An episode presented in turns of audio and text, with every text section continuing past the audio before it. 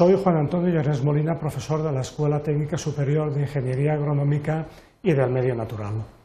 En esta presentación eh, voy a intentar eh, justificar la mayor o menor estabilidad de los carbocationes como intermedios de reacción para explicar eh, una regla experimental muy conocida que corresponde a las reacciones de adición electrofílica alquenos, como es la regla de Markovnikov.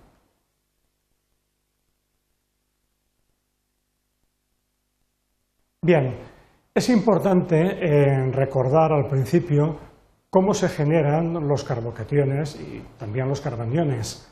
Eh, la ruptura de un enlace, cuando se produce una reacción química, puede ser homolítica o heterolítica.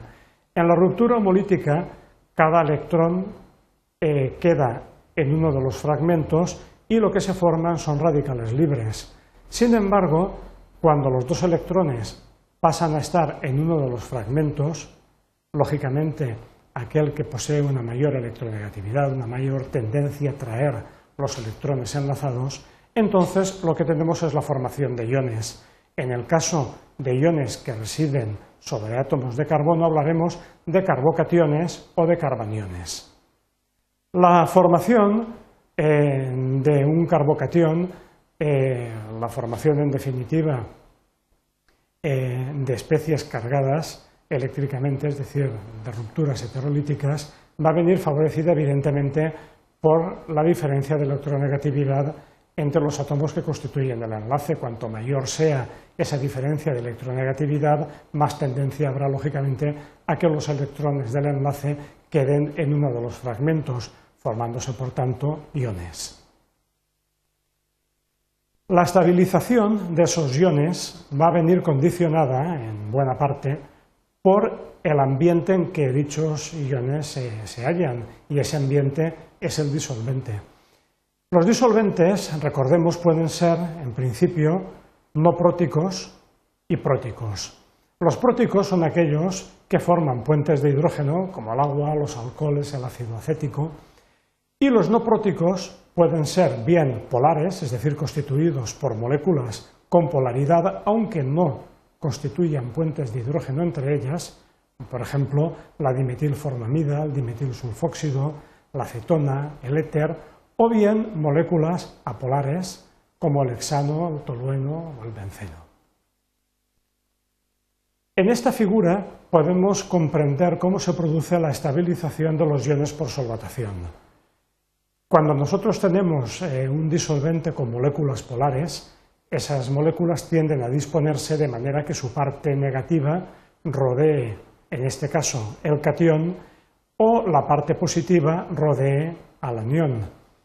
En el caso además, como en el ejemplo eh, de que sea un disolvente polar y prótico como el metanol, vamos a tener un efecto eh, mayor, en el sentido de que, por ejemplo, los orbitales vacíos del catión pueden coordinarse con los pares no enlazados del átomo de oxígeno, del metanol en este caso, dando lugar a una interacción, es decir, a lo que sería un enlace de coordinación, como en los complejos.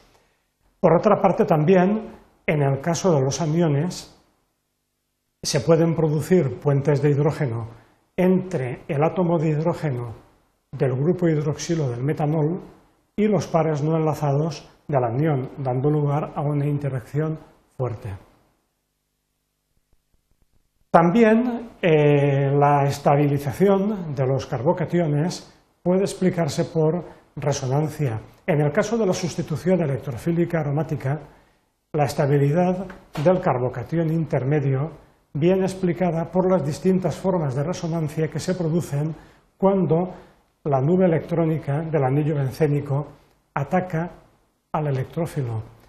Cuando ese electrófilo se incorpora al anillo bencénico, su carga positiva podemos situarla en posiciones distintas dentro del anillo bencénico, cambiando la posición de los dobles enlaces correspondientes. En este intermedio, el no aromático, la estabilización viene dada por resonancia ya que esta carga positiva, definitiva, la podemos considerar deslocalizada en torno a todo el anillo bencénico. Otro factor de estabilidad es el que viene dado por el efecto inductivo de los grupos alquilo, en parte también porque hay otros efectos como la hiperconjugación en el que no voy a entrar que también contribuyen a explicar las tendencias que voy a indicar a continuación.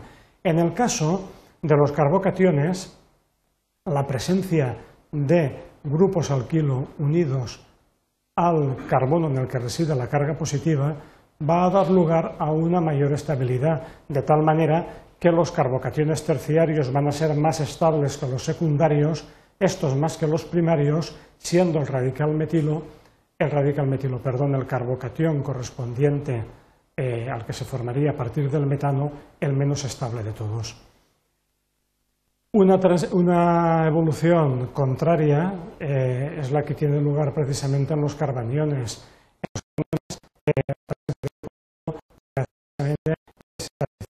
esa carga negativa de tal manera que en este caso son los carbaniones primarios los más estables. Bien, pasemos a aplicar estas consideraciones a la predicción de los productos eh, predominantes en una reacción como la adición electrofílica de halogenuros de hidrógeno alquenos. En un primer momento ese halogenuro de hidrógeno podemos considerar que se disocia dando lugar a un protón y a un anión bromuro. Ese protón es atacado por eh, los electrones pi del doble enlace, los electrones pi doble enlace en definitiva constituyen un agente nucleófilo, de esa manera esa carga positiva quedaría sobre el átomo de carbono y después, en una última etapa, ese anión bromuro es el que atacaría al carbono en el que reside la carga positiva, formándose el producto, el halógeno alcano. Esta etapa, esta primera etapa, la formación del carbocatión, es la etapa controlante de la velocidad de reacción y es la que va a determinar, en definitiva, cuál es el producto preferente que se forma. Y en este sentido, podemos darnos cuenta de que, en definitiva, esta carga positiva igual podría residir aquí que aquí.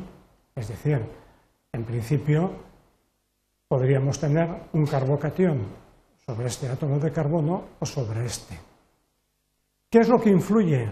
Bien, vamos a considerar el siguiente ejemplo. En el siguiente ejemplo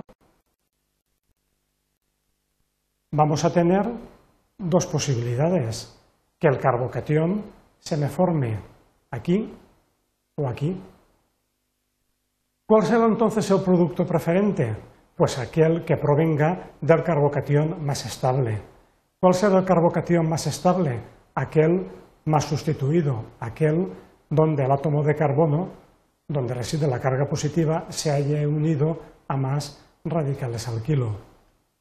Este es precisamente el carbocatión más estable, el secundario, y por tanto el producto preferente de la reacción será el que derive de este intermedio. Este intermedio, en la medida en que es más estable, dura más tiempo y por tanto la probabilidad de que el anión bromuro ataque a este carbocatión y no a este va a ser mucho mayor.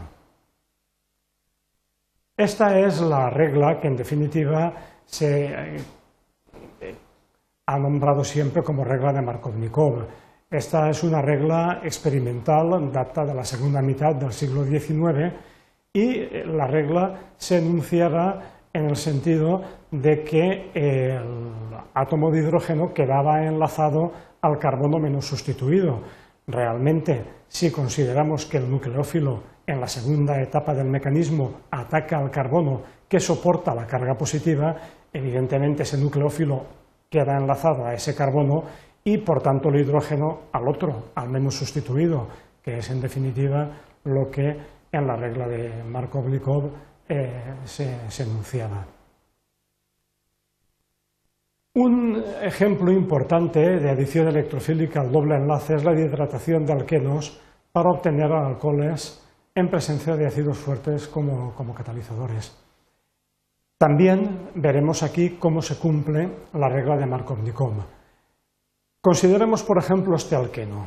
En una primera etapa lo que tendríamos es la acción del catalizador ácido, eso da lugar a una protonación ¿eh? del alqueno y a un carbocatión. Podemos observar que el carbocatión se puede formar residiendo la carga positiva en este carbono o en este. En este, el carbono se haya más sustituido, por tanto va a ser el carbocatión más estable. Por tanto, es el que será atacado preferentemente por el nucleófilo, en este caso el agua, formando una especie que, mediante la liberación posterior de un protón, ¿eh? de manera que el canalizador en definitiva se regenera, nos va a dar el alcohol. Y nos va a dar precisamente el alcohol más sustituido, el correspondiente a este carbocatión, mientras que la proporción del alcohol correspondiente a este carbocatión con el OH unido a este carbono va a ser mucho menor. Bien, en resumen, lo que hemos visto es que a partir del concepto de ruptura heterolítica podemos justificar la existencia de carbocationes y carbaniones como intermedios de reacción. Hemos discutido también los distintos factores que afectan a la estabilidad de los carbocationes, efecto inductivo, resonancia, y todo ello nos ha servido para explicar cómo esa estabilidad de los carbocationes intermedios condiciona el que unos productos u otros en reacciones como la adición electrofílica alquenos sean más o menos abundantes, lo cual en definitiva no es más que la justificación desde el punto de vista de los conocimientos actuales de una regla experimental, la de Markovnikov, que data de la segunda mitad del siglo XIX.